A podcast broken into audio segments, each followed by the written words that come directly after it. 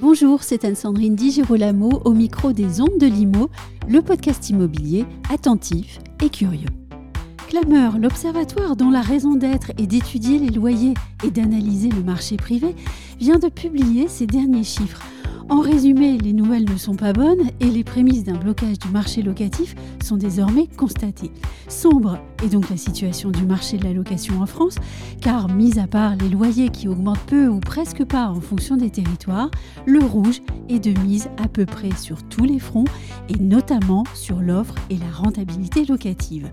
Pour commenter cette étude, eh j'ai invité Jean-Michel Caminon, président de Clameur, un professionnel très intéressant aux propos nuancés et précis. Jean-Michel Camison, bonjour. Bonjour. Si je vous dis que le marché locatif français est mal en point, est-ce que vous me répondez que c'est un euphémisme ou une lapalissade? Je dirais plutôt un euphémisme. Pourquoi? Parce qu'il est réellement mal en point et, que euh, une lapalissade, c'est quelque chose qui, euh, qui revient en fait. Hein, oui. Hein. Que bon, à chaque fois qu'on parle d'immobilier, il y a un problème, il y a une crise. Et puis c'est banal. Oui, puis, oui c'est banal, exactement. Euh, là, je pense qu'on est arrivé à un, point où c'est vraiment un euphémisme, c'est-à-dire que un doux euphémisme. Oui. C'est-à-dire que quand on dit ouais, le, marché locatif est en, est en panne, euh, c'est plus que vrai.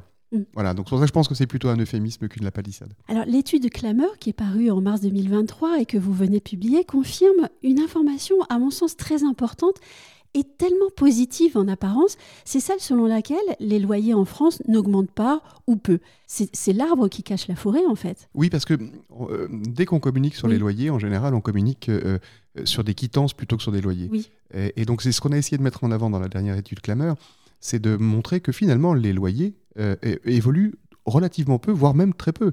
Euh, sur les cinq dernières années, 1,3% d'augmentation annuelle en moyenne. Donc c'est vraiment très peu, c'est en dessous de l'inflation et très nettement, on va dire, sur ces, sur ces derniers mois. Et on a tout fait pour d'ailleurs. Alors, euh, les mécanismes qui ont été mis en place pour freiner l'évolution des loyers euh, fonctionnent. Hein. Mhm. En particulier l'IRL, hein, l'indice de révision des loyers, à l'été dernier, début d'été dernier, Bruno Le Maire a demandé à la profession euh, de faire un effort, et aux propriétaires surtout, hein, de faire un effort. Et donc l'IRL a été plafonné à 3,5, sachant qu'on savait qu'on allait vers une, inflation qui était nettement supérieure, et ça s'est révélé exact, puisqu'on est plutôt aux alentours de 6, 6,5 aujourd'hui. Donc euh, on va dire ce, ce, frein naturel, enfin naturel peut-être pas, mais ce frein permet effectivement de contenir l'augmentation des loyers. Et pourtant la question que vous allez me poser juste derrière, c'est l'encadrement des loyers. Alors moi, je suis pas favorable à l'encadrement des loyers, je l'ai jamais été, euh, même si je peux reconnaître que le mécanisme, euh, on va dire, a, fonctionné sur des, petits bouts du marché, pas sur l'ensemble hein, globalement, mais que ces effets pervers en fait sont, nettement plus embêtants euh, que le simple fait d'avoir réussi, on va dire, à, à, faire redescendre un petit peu le prix du mètre carré en loyer sur les petites surfaces et tout particulièrement les studios où, globalement, effectivement, on, peut considérer qu'il y avait, euh, il y avait euh, abus euh, avec, des, avec des, des, prix au mètre carré qui étaient, qui étaient vraiment trop élevés. pour moi, l'encadrement des loyers, son, son, principal, sa principale, son principal défaut, c'est de rebuter l'investisseur, le, le, bailleur privé, et du coup de le faire, soit de le faire sortir du marché, soit de le faire sortir du marché intermédiaire, où il a l'impression de retrouver une certaine, une certaine liberté. Mais c'est pas bon. Mm. Quand on contraint, on va dire, à, des actions, euh, en général, la réaction, elle, est, elle est soit trop violente, soit pas dans les normes. Et c'est vrai que. Donc l'effet est très délétère. Oui, ben, vous l'avez vu euh, il n'y a pas longtemps, je crois que c'était vendredi dernier, euh, dans, dans, une émission où. C'était une émission qui a l'habitude d'être à charge, on va dire, hein, ne montrait que des exemples de, de propriétaires, d'ailleurs non intermédiaires, enfin si, il y avait des intermédiaires dedans, qui, qui, qui, abusaient, on va dire, du complément de loyer euh, pour, euh, pour avoir un loyer euh, supérieur à ce qu'ils auraient pu faire. Et voilà ce que ça entraîne. Hein. la chose qui me marque depuis maintenant de très nombreuses années hein, dans, les actions politiques, c'est que ils ont toujours l'impression qu'en faisant une action, en mettant quelque chose en place, il n'y aura pas de réaction. Mm-hmm. Enfin, la loi de la nature, c'est action-réaction. Donc, ben, quand vous contraignez trop, au bout d'un moment, les, les, acteurs trouvent des parades. Alors, parfois, c'est des parades qui sont, on va dire, légales, et parfois, c'est des parades qui sont border. Alors revenons au loyer, hein, puisqu'ils augmentent peu ou prou, euh, très peu en fait. Hein, très peu. Hein, ou, alors dans 1,37 hein, pour, pour 2022, 1,37. Donc c'est effectivement très peu. Il peut y avoir quelques disparités euh, régionales, bien sûr, ce qui est logique. Mais en fait, on, se rend compte que euh, quand on met en avant, on va dire, les plus grosses hausses, et en particulier les, les plus grosses hausses en, pourcentage, eh ben, on se rend compte qu'en fait, c'est les, les, loyers les plus bas. C'est-à-dire qu'on a un effet de seuil, on a un effet de base. C'est sûr que quand on dit, oh là là, Brest flambe, mm. euh, oui, mais on part d'un prix qui est tellement bas, qui était quasiment le plus bas de France. effectivement, donc le, les, les, 10 ou 20 centimes au prix au mètre carré, euh, en, pourcentage, ça fait beaucoup. Mais globalement, on va dire qu'on a une grande stabilité euh, des loyers en France. Et pour autant, derrière cet effet de communication très réussi, eh bien, il y a des inquiétudes, notamment sur les charges. Oui. Exactement. C'est-à-dire qu'il faut bien, il faut bien appeler les choses par leur nom. une quittance de loyer se décompose en deux lignes. Euh, qui est le loyer, hein, euh, c'est ce que touche le propriétaire, et on va dire une cote-part de charge pour un locataire. Donc c'est, on va dire, sur la base d'un budget annuel qui est, euh, qui est décidé, ou c'est une copropriété qui est votée en Assemblée générale, vous avez donc une cote-part de charge qui est mensualisée et qui permet globalement de payer les charges de l'immeuble, l'ascenseur, la gardienne, quand c'est du chauffage central, bah, l'énergie, etc. Or, il ne vous a pas échappé que 2022, euh, l'explosion de l'énergie, euh, c'était quelque chose qu'on n'avait jamais vu. Mm. Euh, aussi vite, aussi puissant, aussi violent, c'est quelque chose qu'on n'avait jamais vu. Donc ça, forcément, on va le retrouver. Et pour participer à, plusieurs tables rondes ou, ou, think tanks sur le sujet, les gens, et surtout les politiques, maîtrisent pas bien la temporalité euh, de, des charges de copropriété. Oui. Ce qui est fou d'ailleurs, puisque finalement. Bah, ils sont probablement. Alors, soit ils sont locataires et effectivement, ils ne le voient pas, mais enfin, une fois par an, ils ont quand même une régule de charges, comme on dit. Hein. Euh, mais c'est vrai qu'ils ne le maîtrisent pas bien. Euh, et, donc, on, va dire, on, peut aujourd'hui satisfaire effectivement d'une hausse, voire même d'une hausse des charges qui est assez limitée. Mais pour moi, l'analyse qu'on fait, euh, euh, c'est qu'en fait, euh, le problème, il est devant nous, il n'est pas derrière nous. Et, ça, je pense qu'aujourd'hui, le gouvernement en a conscience, puisqu'en fait, on fait le point une fois par an. Le budget est voté une fois par an. et puis ensuite, ben, on laisse glisser donc cette année avec des appels de charges qui sont basés sur ce budget qui a été voté et, euh, qui, ensuite se retrouve, on va dire, dans, la quittance de loyer du locataire au travers des appels de charges. Et une fois par an, on fait le point. Est-ce qu'on euh, est dans le budget? Oui, tant mm. mieux. Est-ce qu'on avait, on avait été un petit peu pessimiste et du coup, il y a un petit reste à charge et donc il y a un appel complémentaire? Ou est-ce qu'on avait été optimiste? Il m'est arrivé euh, de rembourser, on va dire, une cote-part de charge parce qu'on avait appelé un tout petit peu plus. Mais en général, hein, on, se rend compte que dans une période classique, les appels de mm. charge sont vraiment très bien faits et on va dire c'est des, des, petits pouillèmes euh, qu'on demande ou qu'on enlève. Euh, là, là, je pense que ça va être plus compliqué parce que forcément, on ne pouvait pas s'attendre à, une telle explosion de l'énergie et tout particulièrement du gaz. Or, le, gaz est, un, est, l'énergie, euh, on va dire, la, plus répandue dans, l'habitation. Alors c'est archivré dans le monde HLM, dans le monde du social. c'est des constructions qui datent en général des années 60-70. Effectivement, le gaz était propre, peu cher. Et, donc, euh, beaucoup, beaucoup d'immeubles euh, sociaux ont été équipés de chaudières à gaz. Et, ça leur pose évidemment un problème de charge énorme en ce moment. Mais dans le parc privé, c'est quasiment la même chose. On retrouve euh, du gaz, du fuel, et, de l'électricité de plus en plus, évidemment. Hein. Dans la construction neuve aujourd'hui, on sait essentiellement dire, de l'électricité, soit individuelle, soit au travers de pompes à chaleur. Donc, bah, cette, cette, cette, explosion du prix du gaz, alors les, les, causes, on les connaît, hein, c'est l'Ukraine principalement, hein, euh, vont se retrouver dans les charges des, locataires, on va dire, à la clôture des comptes 2022, qui, est, qui va s'opérer entre mars et juin. Voilà. Et donc, comme vous avez dit, dans une période classique, eh bien, un bon an, mal an, ça se fait, mais là, on n'est pas dans une période tout à fait classique.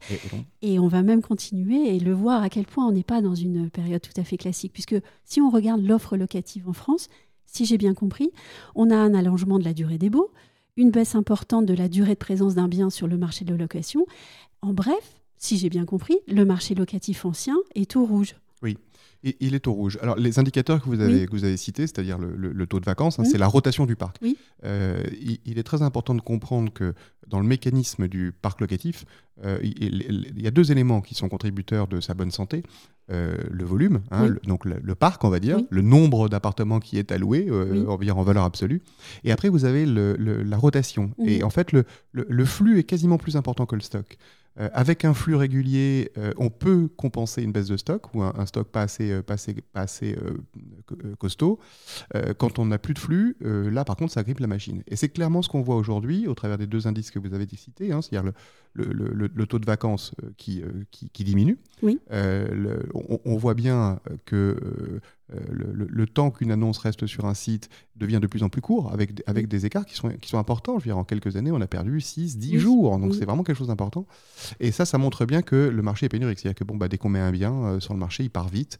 Avant, euh, il y avait peut-être un petit peu plus de choix. Donc le, le, temps, le, temps, le, temps de choix était plus important. Là, on voit bien qu'on saute sur l'occasion parce que le marché est mm. extrêmement pénurique. Donc ces deux indicateurs montrent que euh, le marché locatif privé est en train de se gripper. Et, et... ça n'est pas un épiphénomène.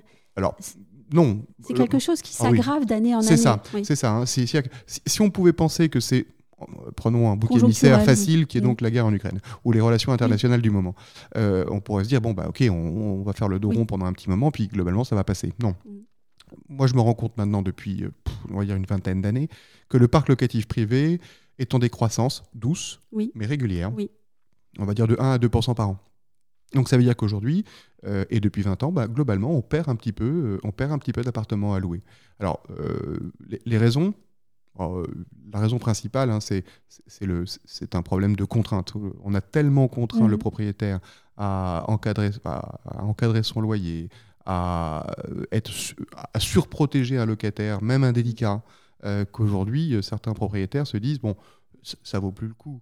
Euh, jette l'éponge, je vais vendre, le marché est plutôt bon à la vente, enfin en tous les cas il l'était l'année dernière, il est en train de se crisper lui aussi, euh, donc euh, voilà, je, sors du jeu. Et, ça on, le constate effectivement chaque année.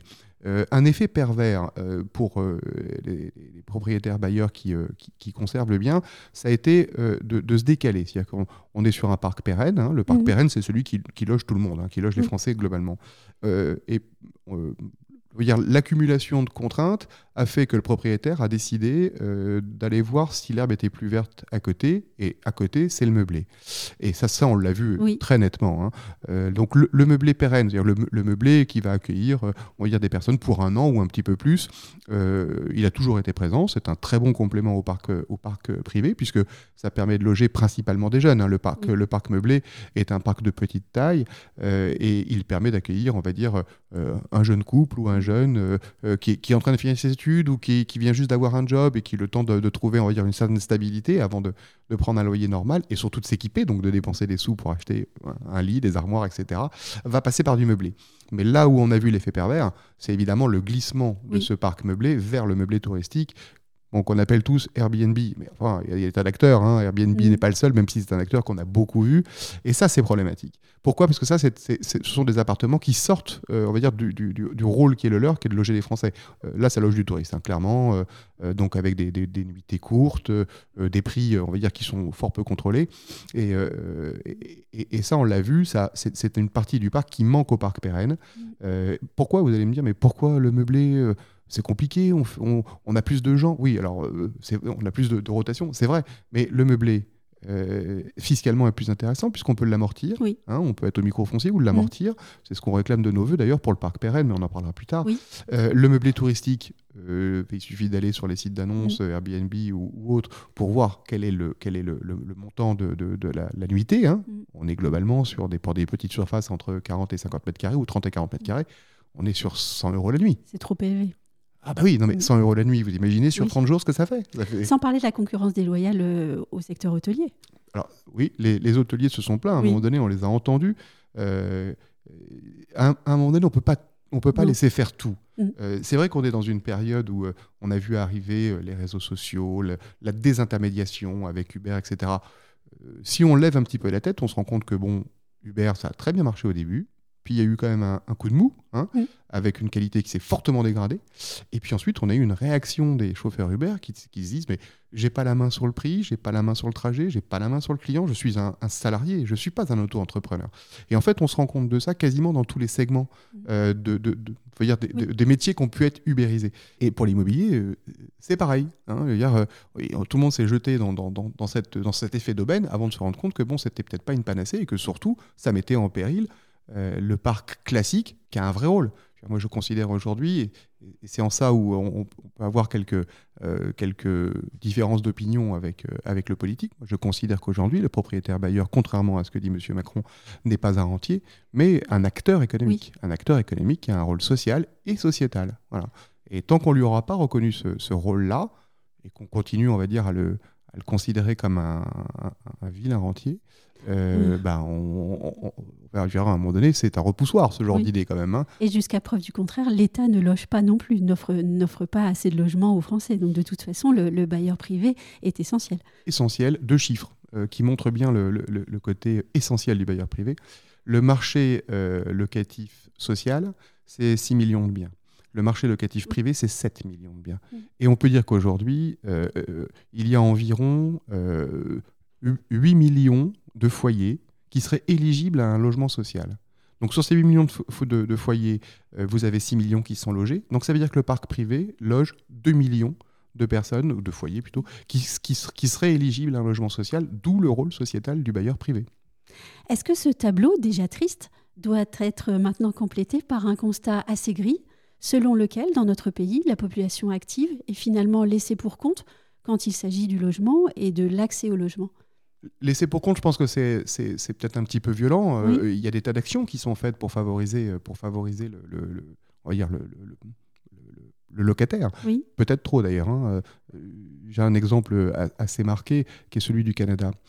Au Canada, vous avez, on ne parle jamais de problème de discrimination à la location. Jamais, jamais, ça n'existe pas. Les gens sont logés, quel que soit leur statut, leur, leur âge, leur couleur de peau, leur religion. Ils s'en ils foutent royalement. Pourquoi? Parce que tant que vous payez, il n'y a pas de souci. Le jour où vous payez plus, bah, vous sortez. Et eh ben, ça fait un parc qui tourne très fort, très bien, à des prix plutôt intéressants, et sur lequel il n'y a, pas de souci. Donc, euh, en, fait, on, a à surcontraindre, à surprotéger, bah, on a créé l'effet inverse. Et, aujourd'hui, on s'en rend compte. cet effet inverse est arrivé quasiment au bout euh, de, son, de son cycle. C'est-à-dire qu'on a un parc qui décroît, des propriétaires qui veulent plus louer, et des locataires bah, qui subissent, euh, on va dire, cette, cette pénurie. Alors qui dit pénurie dit euh, des prix qui peuvent augmenter ou euh, des acteurs qui sortent un petit peu euh, des lignes que le gouvernement peut fixer. Alors je me suis peut-être mal exprimée quand je parlais de la population active finalement laissée pour compte. Je pensais aussi au manque de, relations intergénérationnelles sur le logement, puisque avant on avait les plus anciens qui étaient capables d'aider les plus jeunes. C'est en train de disparaître et en même temps on voit que par exemple dans votre étude, certains mouvements de population, notamment sur les littoraux, commencent à montrer une compétition intergénérationnelle. Ah tout à fait. Euh, là où vous avez parfaitement raison, c'est que le, modèle familial tel qu'on l'a connu, probablement dans les années, on va dire, après-guerre, est en train de... Enfin, non, il a changé. Oui, hein, il, complètement. Il, a complètement changé. Et que euh, le soutien que euh, les, les, les, seniors, les anciens pouvaient, pouvaient, pouvaient donner aux jeunes, ben, c'est vachement distendu, mais l'inverse est vrai aussi. Oui. Hein, C'est-à-dire qu'aujourd'hui... Paupérisation dans les deux sens. Dans les deux sens, des deux côtés. Vous avez raison, l'étude Clameur montre quelque chose qu'on avait jusqu'à présent euh, pas étudié on mettait, on va dire, la difficulté de se loger euh, euh, sur le littoral plutôt, euh, on va dire, sur le meublé, hein, et en particulier le meublé touristique, en disant bah, Airbnb nous, prend tellement de, surface que globalement, on n'arrive plus à loger les locaux. c'est en partie vrai, mais, mais je ne pense pas que ça soit la raison principale. La raison principale, c'est que le littoral est attractif et que par conséquent, ben, on va dire, des, retraités vont quitter les zones urbaines, trop chères, peut-être pas suffisamment sécurisées, euh, pour aller vers le littoral, pour, euh, on va dire, prendre une retraite bien méritée. Et c'est vrai que du coup, pardon, ils arrivent avec un, pouvoir d'achat qui est supérieur aux locaux. Et euh, bah, là, il y a une compétition entre l'actif qui, qui, doit se loger dans sa région, puisqu'il travaille dans cette région-là, et on va dire le, le, le, retraité qui, qui vient s'installer dans cette région et qui, du coup, modifie un petit peu le périmètre du parc qui est disponible. On a parlé tout à l'heure de la rentabilité locative très rapidement. Donc je continue mon tableau de l'étude Clameur et puis euh, cette étude, elle, relève euh, quelque chose de pas très sympathique non plus. C'est une contraction très forte de la rentabilité locative. À quoi est-ce qu'elle est due? Et est-ce que vous pensez que cette tendance-là peut être retournée? La rentabilité locative dans, dans l'immobilier, a toujours été très basse. Oui. Hein, c'est pas un secteur euh, extrêmement rentable. Ça, ça c'est vrai de toujours. Mais en fait, vous avez deux, vous avez deux, vous avez deux vecteurs de rentabilité dans l'investissement immobilier. On va dire la rentabilité sur euh, le logement, sur le loyer. Mmh. En gros, euh, mon prix d'achat, enfin mon loyer divisé par mon prix d'achat, ça me donne un taux de rentabilité. Et, vous avez aussi, en, fin de parcours, une rentabilité sur capital. C'est-à-dire, j'ai acheté X, je revends X plus quelque chose, j'ai une rentabilité sur capital. Pendant, pendant très longtemps, on va dire que la rentabilité sur capital était ce qui était recherché. Et donc, en gros, la rentabilité locative permettait de payer ses charges, de faire des, des travaux d'aménagement, d'amélioration, de rénovation énergétique, ce serait pas mal. Mais globalement, on se dit, bon, euh, mon investissement, finalement, je, le, le, concrétiserai à la fin. Oui. Lorsque je vendrai. Et puis, euh, c'était assez mirobolant quand même. Dans Alors oui, dans les années 80-90, euh, où on avait des coefficients de, de, de, de hausse qui étaient mm. énormes, euh, oui, là, c'était carrément, c'était vachement intéressant. On, on, on, en est loin, hein. on en est très loin. Aujourd'hui, bon, il y a toujours effectivement une, une valorisation du bien, s'il est bien entretenu. Hein. on, a parlé pendant, pendant quelques temps de valeur verte. Moi, aujourd'hui, je parle de dévaleur verte. Parce que si on ne fait pas les travaux, ben, c'est mm. plutôt en moins qu'en plus qu'on va, qu'on va avoir un, un effet sur le prix. Donc euh, euh, cette, constante qu'on a connue vraiment pendant très longtemps, euh, même aujourd'hui, elle est en, elle est en, elle est en chute libre. Donc aujourd'hui, on n'a pas, on n'a plus de rentabilité quasiment sur le loyer. Pourquoi? C'est les charges. Mmh. globalement. Hein. tout, tout, coûte plus cher à faire. Donc une rénovation, euh, des travaux d'entretien, les matériaux coûtent plus cher, la main-d'œuvre euh, spécialisée également. Donc on va dire qu'on a, on a une, part de, de, coûts d'entretien qui augmente, avec un loyer qui augmente peu, on l'a vu. Euh, et donc on a aujourd'hui globalement une rentabilité sur loyer qui est, à mon sens, négative. Si je rajoute là-dessus l'effet fiscal, et l'effet fiscal avec la taxe foncière, il est énorme. Oui. je pense que l'idée d'annuler, enfin, de, de, faire disparaître la taxe d'habitation, bah, c'est plutôt bien pour ceux qui, qui la payé mais euh, la taxe d'habitation était un des moyens euh, premiers des communes pour faire tourner leur commune. Donc forcément, à un moment donné, ce manque à gagner, même si l'État a dit oui, on compensera, on, se rend compte qu'en fait ça compense pas. jamais. Mmh, voilà. Euh, bah, qu'est-ce qu'ils font? Bah, ils, ont encore cette taxe d'habitation pour, pour, pour, pour, renflouer leur, caisse. Et bah, l'exemple parisien avec une hausse de 50%, il est quand même pas mal. Alors, la taxe d'habitation n'a jamais été très élevée à Paris, hein, mais 50%, hein, on est, on est, quand même très, oui, on est quand même très très au-delà euh, de, de, l'inflation. Euh, donc, le, si on rajoute en plus euh, cette, cette surcharge fiscale, l'investissement sur loyer, il est négatif aujourd'hui, clairement. Hein. donc, c'est quand même, c'est quand même pas, c'est pas, pas affriolant. Hein, c'est pas, on n'attire pas grand monde avec ça. Alors, on a toujours effectivement cette, cette possibilité de rentabilité sur capital à la sortie. Sauf qu'aujourd'hui, euh, on se rend compte qu'en fait, bah, les prix euh, augmentent beaucoup moins vite que dans les années 90-2000. Le visage du marché locatif ancien français, donc il est plutôt très défait oui. oui. On peut dire ça parce qu'en plus on mélange, on mélange des, époques de construction très, très différentes sur lesquelles en fait les, on ne peut pas appliquer les mêmes, euh, les mêmes recettes. Bon, l'osmanien ou l'ancien ancien, hein, l'osmanien, ça, reste de très très beaux bâtiments. Paris est une ville magnifique. Enfin, quand on arrive à voir les façades derrière les ordures, mais c'est des produits qui sont compliqués à entretenir. Euh, on va, on va, on va pas mettre une, une vilaine, euh, une, dire, une, une, peau euh, sur de l'osmanien. C'est de la pierre, c'est magnifique, c'est taillé. Donc ça, c'est impossible. Donc il reste la, la possibilité de d'isoler par l'intérieur. Mm. Isoler par l'intérieur, vous allez quand même dire à votre propriétaire que vous allez lui ponctionner 5 à 6 mètres carrés on va dire, entre 12 et 15 000 euros du mètre carré. Et encore, je suis gentil. Mm. Donc, vous voyez, il y, y, a un coût qui est, qui est compliqué à, à accepter. Euh, sur, les, sur les constructions euh, des années 60-70, là, on a construit, on a construit de la passoire thermique, hein, clairement. C'était pas un sujet à l'époque. Euh, le, non, le sujet était ailleurs, d'ailleurs. Oui, puis le carburant coûtait peu cher, le chauffage coûtait peu cher, donc on chauffait, on chauffait à perte. C'est ce qu'on pouvait à l'époque aussi, parce qu'il fallait loger les, Français, d'ailleurs. Et, c'est une époque où on a énormément construit. C'est une époque aussi du début de l'immigration. Donc ça veut dire qu'on a construit pour loger. Et on a construit vite avec les matériaux de l'époque, donc pas mal de fer, d'alu, euh, de vitres, hein, c'est moins cher que la pierre. Voilà. Et, euh, du coup, bah, aujourd'hui, c'est ce parc-là qui, est compliqué. Donc cette hétérogénéité du parc en France euh, fait qu'il bah, n'y a pas une seule, il a pas de martingale en fait, hein. il n'y a pas une seule façon de, le rénover. Et, c'est ce qui pose problème d'ailleurs. Est-ce que le gouvernement se saisit réellement de la question? Ça, c'est une question difficile. Le gouvernement se saisit de certains sujets. Oui. Et je pense que ce qui manque, c'est d'une prise de conscience globale.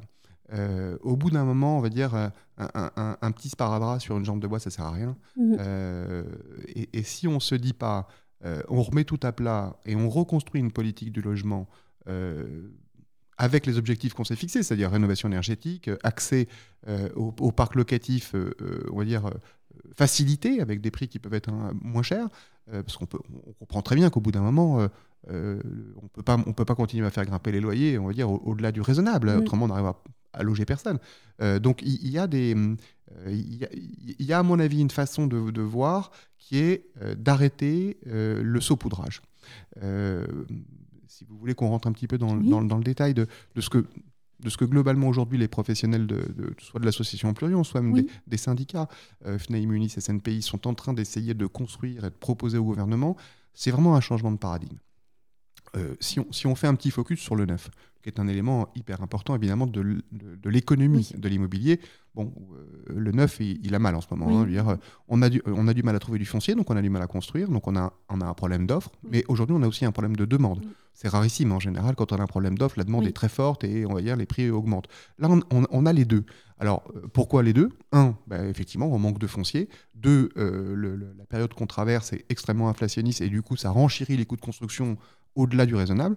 Euh, et, et, et, de l'autre côté, ben, les acquéreurs, ils ont besoin. Perte de confiance, oui. Alors, perte de confiance, difficulté d'accès au crédit. Les taux d'intérêt qui, qui, augmentent, euh, c'est un frein, c'est un frein au crédit. C'est vrai que pendant des années, on a, on a vécu avec, avec, avec un argent gratuit quasiment, hein, avec presque des taux d'intérêt qui étaient, qui étaient très très bas. Ce qui était problématique aussi, on n'a pas voulu voir les, d'autres problèmes, conséquences. Tout à fait, d'autres problèmes. Là, bon, on revient sur des... Euh, on est à quoi 3,5-4, hein, c'est ça? Ce qui n'est pas non plus complètement bah, encore fou. Bah non, je, me souviens de, de, mes parents dans les années 70 qui, ont, qui empruntaient à 10. Oui. Et on avait, euh, et on, et on Ils étaient heureux de pouvoir le faire. Bah oui, et puis, globalement, comme l'activité économique était bonne, euh, ben on, on, retrouvait un, ratio qui était, qui était, qui était favorable. Euh, donc aujourd'hui, on a dans le neuf, on a ce problème-là, offre et demande mm. problématique. Alors, Qu'est-ce qui, a, qu'est-ce qui a tiré, on va dire, euh, en tous les cas pour, pour alimenter le, parc locatif, qu'est-ce qui a tiré euh, la promotion vers, euh, vers le parc locatif? C'est le Pinel. Non, c'est, toutes les, c'est toutes les, les niches fiscales hein, qui ont été mises en place, on va dire, ces 30 dernières années. Euh, donc on a connu le Pinel qui a plutôt été un, Tous les ministres. Oui, oui, oui. Je pense qu'il y a une certaine fierté pour un ministre à laisser dans l'histoire, euh, on va dire, un véhicule, un véhicule d'investissement euh, défiscalisé, ou tout moins avec une fiscalité avantageuse, de laisser son nom. Et à 20 ans plus tard, la trace n'est pas positive, en fait, de, cette politique de petit à petit et de pas à pas et, de bricolage fiscal, en fait. si je peux dire les choses. C'est ça, la niche fiscale. Et, à force qu'il y ait des niches, eh, la niche elle est devenue euh, trop petite pour le chien. Hein. donc euh, donc euh, oui, notre idée c'est d'arrêter les niches fiscales et de revenir, on va dire, à un système pérenne. nous on pense que l'amortissement peut être un bon système. D'ailleurs, un des premiers, hein, suite à, à, une très grande crise, c'était les années 90, 80-90, on va dire, euh, c'est Périssol. Oui. Hein, Monsieur Périssol, qu'est-ce qu'il a fait bah, Il a fait un, véhicule d'investissement qui s'est appelé l'amortissement Périssol. Donc on n'a rien inventé en parlant d'amortissement aujourd'hui. Euh, et en fait, bah, de manière, on va dire, un petit peu plus simple, hein, toutes les niches fiscales qu'on a vues euh, depuis ce, temps-là sont en fait une sorte d'amortissement, on va dire, déguisé. Vous pouvez déduire de vos revenus 2% de la valeur du bien que vous avez acheté. Et ensuite, on, oriente un petit peu, on va dire, le, la cible en disant, bah, OK, on met un plafond de revenus pour ceux qui achètent, on met un plafond de loyer pour ceux qui louent, histoire de, faire profiter, on va dire, ce parc neuf plutôt à des ménages euh, modestes. Euh, et, c'est plutôt une bonne chose. Hein. Euh, mais, mais ça veut dire qu'on laisse toujours, dans le problème du niche fiscal, c'est qu'on laisse toujours la majorité du marché de l'autre côté mmh. du, pont. Hein, voilà. Et, nous, on dit, bon, il faut arrêter avec ces, avec ces niches et il faut passer sur un système de droit commun l'amortissement pour tous, quel que mmh. soit le bien. Et c'est là où je vous disais tout à l'heure que euh, le changement de paradigme est important. Jusqu'à présent, en fait, l'avantage fiscal, il était, euh, il était, euh, il, était décidé par la nature de l'investisseur. Donc, on va dire, quelqu'un qui avait des gros revenus, ben, globalement, son, avantage fiscal, il était très faible. Et plus on descendait en, termes de pouvoir d'achat, et plus on pouvait mmh. trouver des, des, des, des, dire des, des déductions fiscales intéressantes.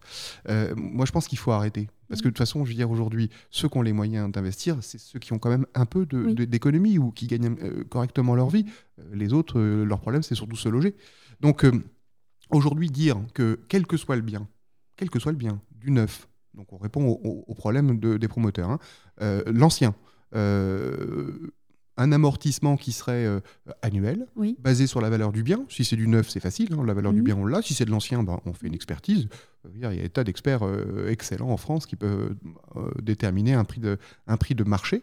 et donc, sur la base de ce prix de marché, ben, voilà, on peut faire un amortissement qui pourrait être de 0, 1, 2, 3%. Et en fait, l'idée qu'on a derrière, pour essayer de retrouver un petit peu, euh, on va dire, du dynamisme, c'est de panter cet amortissement en fonction du loyer de sortie. Et c'est ça le changement de paradigme. On ne regarde plus la nature de l'investisseur, mais la nature du loyer de sortie.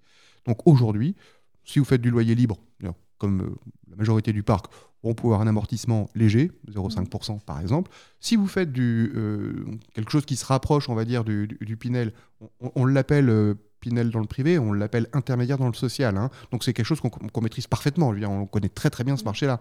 Euh, on pourrait effectivement monter à, à, 1, peut-être un peu plus.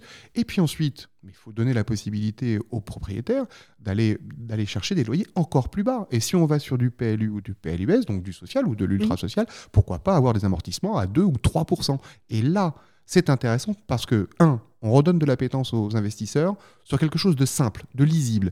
On va pas leur dire à la fin de l'année Ah ben non, là, ça y est, la niche est finie. Hein, donc c'est fini, il euh, faudra faire autre chose. Non, là, c'est inscrit dans le temps, c'est économique. Euh, ça permet euh, bah, d'avoir effectivement un intérêt à investir dans le, dans le, dans, l'habitation. On voit bien que la rentabilité, on en a parlé justement, est très basse. Donc il faut quand même qu'il y ait un moteur économique pour que l'investisseur soit, soit intéressé.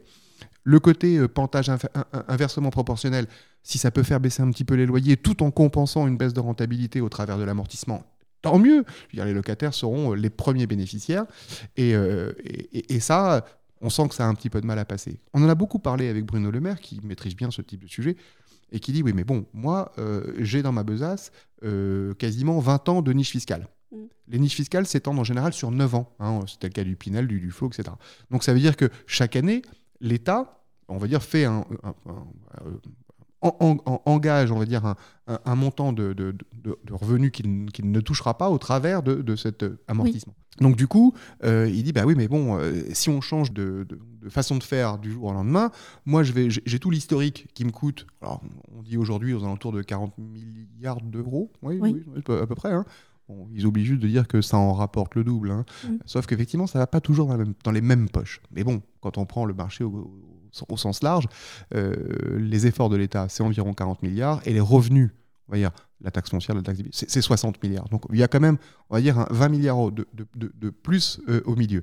Euh, Mais est-ce que vous pensez que l'État il est prêt à assumer une logique économique comme celle-là? Est-ce qu'il a le choix? je, vais paraphraser. Oui. Jean Dujardin, euh, what else? Pour le faire la version française, évidemment. Euh, d'accord, mais enfin, euh, et on invente quoi d'autre? On, remet, une niche fiscale? La logique sociale du passé n'a pas fonctionné. Bah non, on le voit bien. Donc ça veut dire quoi? On, repart sur un système de, niche fiscale? Le, Pinel Plus, le Pinel Plus n'existe pas. Il ne verra pas le jour. C'était un Pinel sur lequel on était allé encore plus loin dans la contrainte. Le choix du lieu, le choix de l'investisseur et du locataire. Mais personne ne veut y aller. et c'est normal. Donc à un moment donné, il faut faire le constat que euh, les niches ont, apporté beaucoup, mais que c'est fini, mm. et qu'aujourd'hui, euh, il, faut passer, il faut passer à autre chose. Et comment euh, pensez-vous pouvoir financer la, rénovation énergétique, par exemple? Eh ben, L'amortissement est, un bon, est, un bon levier. on peut rajouter, c'est d'ailleurs ce qu'on a proposé, on peut rajouter, on va dire, à, l'amortissement classique, mm-hmm. en fonction de votre loyer de sortie, Imaginons que j'ai décidé de faire de l'intermédiaire. Hein. Euh, donc j'ai un amortissement de 1%, disons, euh, par an. Euh, d'abord, ce 1%, bah, il va me libérer de la trésorerie, qui va me permettre de faire des travaux ou, de maintenir, mais il faut aller au-delà parce que la réno coûte cher. on, sait bien, aujourd'hui, on va dire, on est sur des budgets de 40 à 50 000 euros par, par foyer pour des surfaces moyennes. Hein, c'est évidemment des, des, des, sommes moyennes. Donc, donc c'est voilà, c'est un effort conséquent. On peut pas, c'est impossible aujourd'hui de financer la rénovation énergétique uniquement avec un, amortissement d'un pour cent. Mais euh, euh, l'idée, c'est de dire, pourquoi pas créer un suramortissement en fonction de la valeur verte de votre, bien? Donc si vous investissez dans l'innovation, alors à nous et aux banques aussi hein, de trouver les bons systèmes pour financer le reste à charge, parce que ça c'est le problème du moment, mais là vous avez, euh, vous rénovez pour quelque chose quand vous êtes mm. investisseur, vous rénovez parce que vous savez que vous allez pouvoir soit bénéficier d'un suramortissement, soit peut-être bénéficier d'un loyer un petit peu plus élevé je, me souviens d'une remarque de, Michael Nogal il y a quelques années. Il travaillait sur, euh, sur, euh, sur ces mesures qui n'ont pas vu le jour. Euh, et, on lui a proposé de dire, mais en fonction de l'étiquette énergétique, donc du DPE, euh, pourquoi pas, on va dire, permettre d'utiliser la valeur du DPE comme un complément de loyer mm. Ouh là là, ah, la, la, réaction avait été immédiate. On va quand même pas faire payer la rénovation énergétique aux locataires. Pourquoi pas? À partir du moment où c'est gagnant-gagnant c'est surtout peut-être euh, jouissance du bien, donc peut-être euh, pas si logique que ça. Bah, à un moment donné, vous consommez moins d'énergie, vous payez donc moins de factures d'énergie, vous avez un confort qui est, qui est accru, hein, vous ne vous baladez pas avec votre anorak à la maison. Euh, est-ce que ça vaut pas, est-ce que ça vaut pas 10 ou 20 euros de plus sur votre loyer? Peut-être. Enfin, moi, je pense que oui, personnellement. J'ai une petite dernière question. Au cours de la conférence de presse, vous avez dit on va dans le mur en klaxonnant. vous assumez toujours cette expression Oui, bien sûr, bien sûr. Euh, euh, tous les voyants sont au rouge. Oui. Hein, on, voit hein, euh, le, parc neuf. est gravement dans le rouge et c'est pas moi qui le dis. Hein, Pascal Boulanger. Oui, oui, oui Pascal Boulanger le dit très bien et le dit de plus en plus. On, a déjeuné avec Pascal Boulanger, je crois que c'était l'année dernière ou l'année avant. Euh, et, cette idée du bailleur privé, euh, qu'il a repris d'ailleurs, hein, on avait échangé, euh, on était allé à Lille, puisque c'est son fief, hein, on avait échangé avec Pluriance, on avait échangé sur le sujet, et, donc cette idée... Et l'amortissement aussi est un cheval de bataille. Tout à fait, donc c'est des idées qu'on a beaucoup partagées ces 4-5 dernières années, disons plutôt 4, et, très bien, parce qu'aujourd'hui on voit effectivement des acteurs importants comme, comme Pascal Boulanger, comme la, la Fédération des promoteurs immobiliers, se, raccrocher les wagons sur ce sujet-là. Et on est très content, effectivement, d'avoir le, soutien du neuf. Donc, un neuf dans le rouge, euh, de l'ancien dans le rouge, une rénovation qu'on a du mal à boucler. Euh, oui, tous les, tous, les, tous les voyants sont au rouge aujourd'hui. Donc, euh, il, est temps, à mon avis, de, bah, d'arrêter d'arrêter de klaxonner. Et on en reparlera très certainement encore de nombreuses fois. Parce que ça va pas se faire en... Ça peut, ça peut pas se faire en une fois. Euh, une politique du logement, alors c'est vrai qu'on n'a pas vraiment eu de politique du logement global depuis une vingtaine d'années. Alors on a eu des politiques qui ont été euh, très tournées sur le social, et c'est très bien. Le social a un rôle crucial. Hein. Euh, il a un rôle, on va dire, sur l'ultra social pour loger, on va dire, les plus démunis ou euh, des familles qui rencontrent des problèmes de violence conjugale et où il faut vraiment. Ce n'est qu'une partie de la question. Mais oui, c'est une partie de la question. Et, et, le problème, c'est que depuis 20 ans, en fait, on ne regarde qu'à chaque fois un sujet. Or, dans l'immobilier, tout est lié. Et là, on s'en rend bien compte. Hein. Là, quand tous les voyants sont de rouge, on s'en rend bien compte que l'effet, l'effet neuf a une influence sur le parc, puisque bah, c'est 20 à 30 000 logements. Oui, c'est 20 à 30 000 logements qu'on n'a pas.